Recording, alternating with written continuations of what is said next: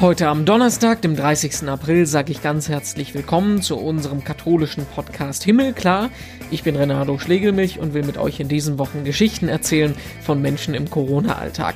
Heute ist das Katharina Barley, Vizepräsidentin des Europaparlaments. Ich sitze jetzt auf dem Sofa mit meiner Katze, äh, habe meinem Sohn gerade ins Homeschooling einen kleinen Imbiss reingereicht und mein zweiter Sohn ist gerade erst aufgestanden und duscht. Wir haben ja schon darüber gesprochen, wie kompliziert es ist, den Bundestag am Laufen zu halten hier im Podcast.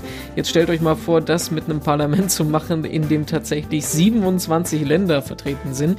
27 Länder, die mit dem Coronavirus alle ein bisschen anders umgehen. Katharina Barley macht das jetzt vom Homeoffice aus, zwischen Kindern, Katzen und Nussecken. Und wie das klappt, darüber reden wir gleich. Vorher gucken wir noch gemeinsam in die Schlagzeilen. Was hat sich getan in Sachen Kirche und Corona in den letzten 24 Stunden? Und da fangen wir an mit einer kleinen, aber wichtigen Formalität. Ab morgen, zum 1. Mai, sind nun auch offiziell von Seiten der Politik her wieder Gottesdienste und religiöse Veranstaltungen unter Einschränkungen erlaubt. Die Konzepte, die liegen ja schon seit ein paar Tagen vor. Heute Nachmittag haben aber die Kanzlerin und die Ministerpräsidenten darüber beraten und das abgesegnet. Die Umsetzung, die liegt dann bei den Religionsgemeinschaften selber die machen das alle ein bisschen unterschiedlich, aber grundsätzlich sind die Feiern jetzt aber wieder gestattet für Christen, Juden und Muslime im Land. Trotz allem vorsichtigen Aufatmen dürfen wir aber natürlich nicht die Toten vergessen, die diese Pandemie gefordert hat.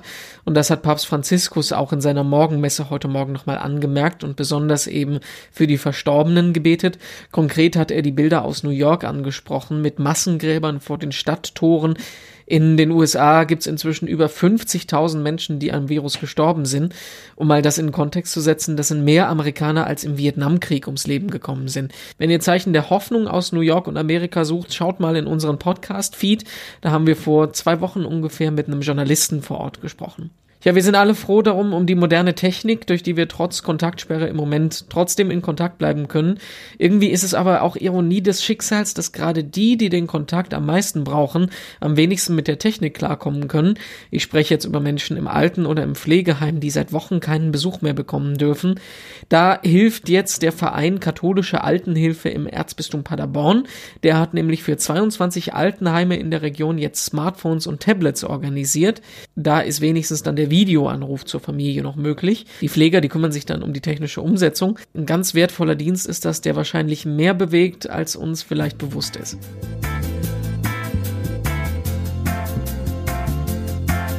Und im Podcast wollen wir heute mit Katharina Barley sprechen, bis vergangenes Jahr Bundesministerin, jetzt im Europaparlament als Abgeordnete, aber auch als Vizepräsidentin des Parlaments. Schönen guten Tag. Hallo. In welcher Situation erwische ich Sie gerade? Äh, ich habe gerade meine dritte Videokonferenz äh, für heute hinter mir. Ich sitze jetzt auf dem Sofa mit meiner Katze, äh, habe meinem Sohn gerade ins Homeschooling einen kleinen Imbiss reingereicht und mein zweiter Sohn ist gerade erst aufgestanden und duscht. Äh, wir müssen dazu sagen, wir zeichnen auf um 11 Uhr, nicht dass das sich die Leute um 18 Uhr dann anhören. Wie äh, sieht's denn bei Ihnen äh, im Moment so aus, so dass das, das Arbeitsleben, das Familienleben, wie kriegen Sie das unter einen Hut? Ähm, besser als sonst, ehrlich gesagt, weil ich natürlich jetzt auch äh, zu Hause bin und dadurch meine Kinder viel häufiger sehe und meinen Liebsten auch. Dafür hänge ich quasi ununterbrochen an elektronischen Geräten, entweder am Ohr oder im Gesicht, was ich gewöhnungsbedürftig finde. Ich bevorzuge die direkte Begegnung mit Menschen. Gucken wir mal, wie das alles so losgegangen ist. Ich glaube, wir sind jetzt in der siebten Woche inzwischen Ausnahmezustand. Ich habe mir mein Mikrofon und Laptop hier am Küchentisch auch aufgebaut inzwischen. ähm, die Zeit, als das losgegangen ist, das war ja für uns alle irgendwie so ein bisschen überstürzend. Wie haben Sie das erlebt? Also ich habe relativ früh eigentlich das Gefühl gehabt, hier ähm, kommt jetzt was Größeres auf uns zu. Mhm. Und bis so ein Tanker wie das Europäische Parlament ähm, sich dazu entschließt, äh, alles auf den Kopf zu stellen, da muss ja schon auch wirklich was passieren. Also als es dann hieß, bitte kommt nicht mehr nach Brüssel, als sogar die Straßburg-Plenarwochen abgesagt wurden, das ist ja immer so eine hm. heilige Kuh der Franzosen, da merkte man, das ist schon wirklich ernst. Das heißt, wie ging das dann konkret alles los? Dann von heute auf morgen Büro ausräumen oder wie, wie kam das? Naja, wir sind ja immer unterwegs. Deswegen haben wir eigentlich unsere Infrastruktur schon dezentral. Also wir haben immer mobile Devices auch dabei. Wir haben Büros in den Mitgliedstaaten. Also hier in meinem Heimatort habe ich ein Bürgerbüro, da kann ich dann auch immer hin und was ausdrucken und so. Ähm, das ging, das war jetzt nicht so dramatisch von den Einschnitten, aber ähm, ja, wir haben zum Beispiel auch einen, einen Todesfall im, im, im Staff gehabt, mhm. einen, einen Mitarbeiter, der an Covid gestorben ist. Ähm, also die, es ging nicht so knall auf Fall, würde ich sagen, sondern, sondern nach und nach. Erstmal wurde gebeten zu reduzieren und äh, dann wurden die Mitarbeiterinnen und Mitarbeiter, denen wurde es sehr stark nahegelegt, äh, nicht mehr, nicht mehr ins Büro zu kommen und so. Das wurde immer, es wurde immer mehr, bis e, dann eben hin zu virtuellen Plenarsitzungen. Das heißt, ähm, das wäre jetzt die nächste Frage. Also ähm, selbst auch die Plenarsitzungen, die finden im Moment nicht im Saal in Brüssel statt. Das läuft alles digital gerade. Doch, es gibt, äh, es gibt noch eine analoge Plenarsitzung, da sitzen dann sehr wenig Menschen. Mhm. Ähm, es ist auch ein bisschen umstritten unter den Abgeordneten, ob es ratsam ist, hinzufahren. Ich gehöre zu denen, die sagen, wenn wir unsere Bevölkerung sagen, äh, stay at home, mhm. bleib zu Hause, dann sollten wir das auch tun. Ähm, aber es gibt so blöde Regelungen wie beispielsweise ein, ein Tagegeld. Also wenn man mhm. dort ist und sich einschreibt in die Anwesenheitsliste, dann bekommt man das Tagegeld ausgezahlt und das veranlasst natürlich dann manche doch hinzugehen. Aber wenn man sich die Übertragungen anschaut, sind es sehr wenige, die tatsächlich anwesend sind. Man kann nur reden, wenn man tatsächlich anwesend ist. Ähm, die einzige Ausnahme wurde jetzt für zwei Fraktionsvorsitzende in der letzten Debatte gemacht, äh, auch hoch umstritten alles. Ja, und wir anderen verfolgen das von zu Hause aus, können aber keine mündlichen Beiträge liefern. Und mit Abstimmungen und sowas? Abstimmungen ist ein bisschen skurril, weil ähm, gewährleistet sein muss, dass, dass der oder die Abgeordnete persönlich diese Stimme abgibt und wir einfach nicht darauf eingerichtet waren, das mit Fingerabdruck oder, oder digitaler Signatur, mit Verifizierung oder so zu machen.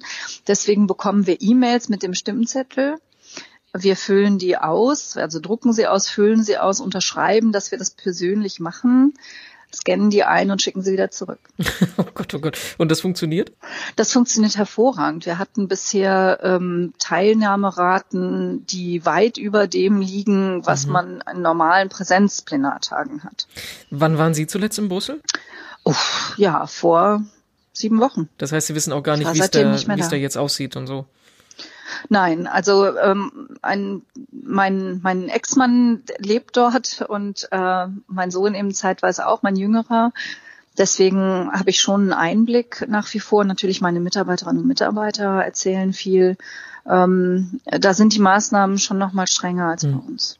Jetzt haben wir im äh, Podcast auch schon auf die Arbeit vom Bundestag geguckt. Können Sie das so ein bisschen, haben Sie so den Einblick, inwiefern sich das vergleicht bei denen und bei Ihnen in Brüssel im Moment?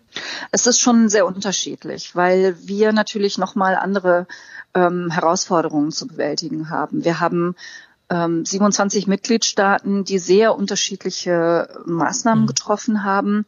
Und wir haben Mitglieder des Parlaments, die wirklich das, äh, ihr Heimatland nicht verlassen können.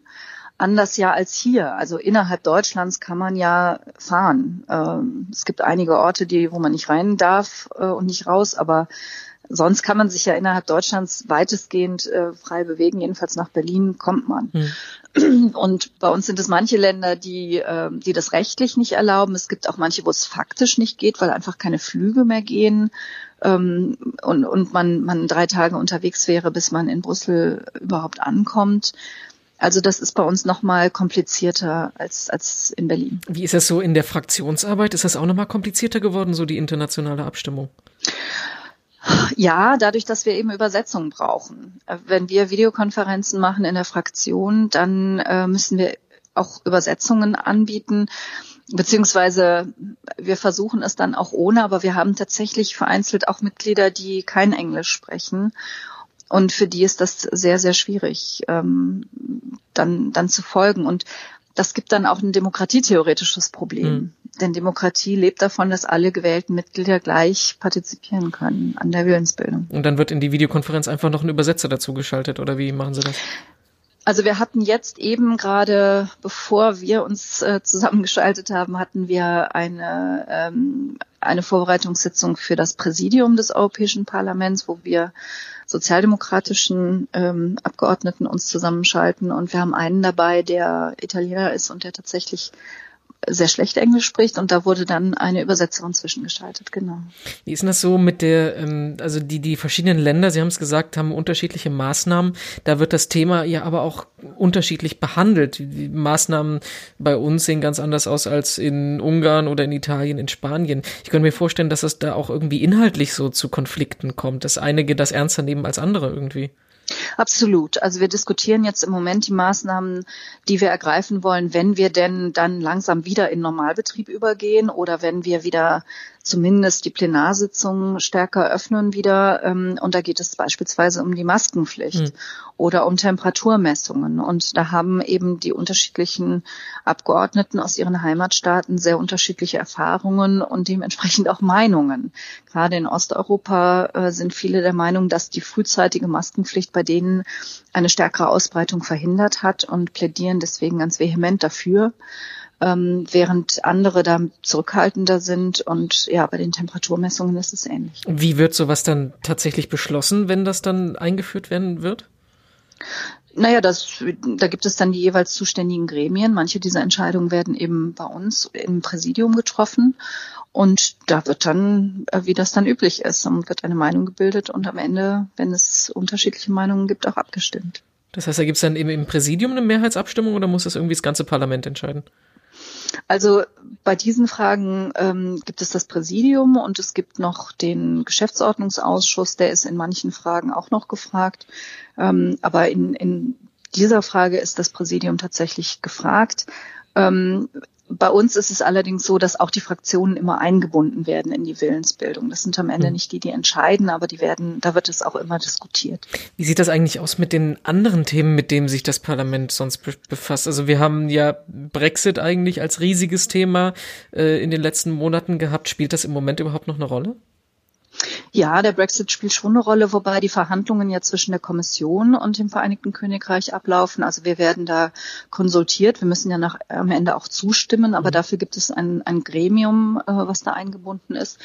Ähm, ansonsten diese Abstimmungsprozedur, die ich eben beschrieben habe, die macht es natürlich schwer bis unmöglich, Änderungsanträge beispielsweise zu diskutieren. Und deswegen ähm, sind wir bei den Plenarsitzungen und den Abstimmungen schon darauf beschränkt, äh, Dinge abzustimmen, die ja die eine große, einen großen Konsens im, äh, im Parlament haben. Mhm.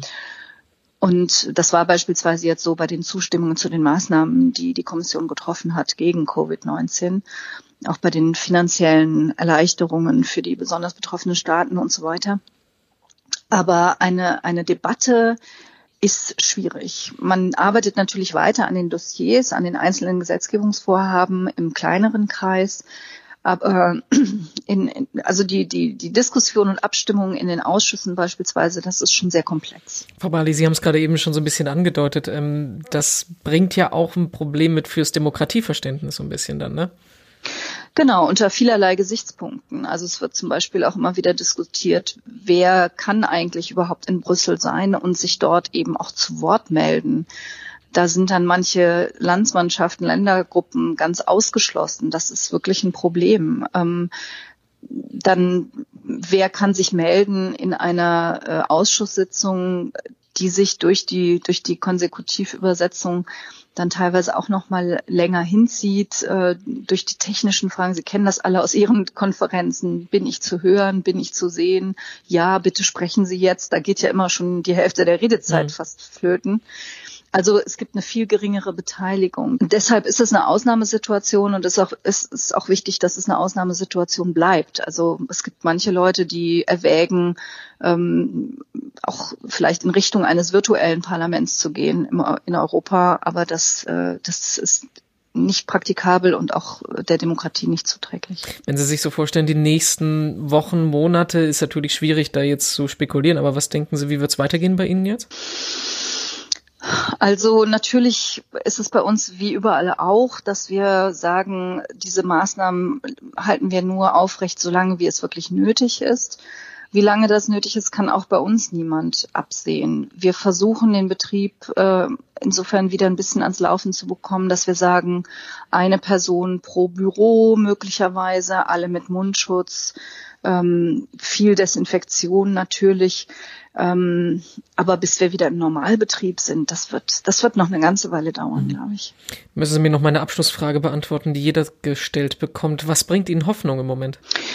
Mir bringt Hoffnung, dass diese Krise in vielem auch das Gute hervorbringt. Ähm, beispielsweise in den sogenannten sozialen Netzwerken, die ja oft eher asoziale Netzwerke sind, hat man gerade am Anfang gesehen, dass da ganz viel Solidarität und Vernetzung und Unterstützung äh, sich Bahn brach.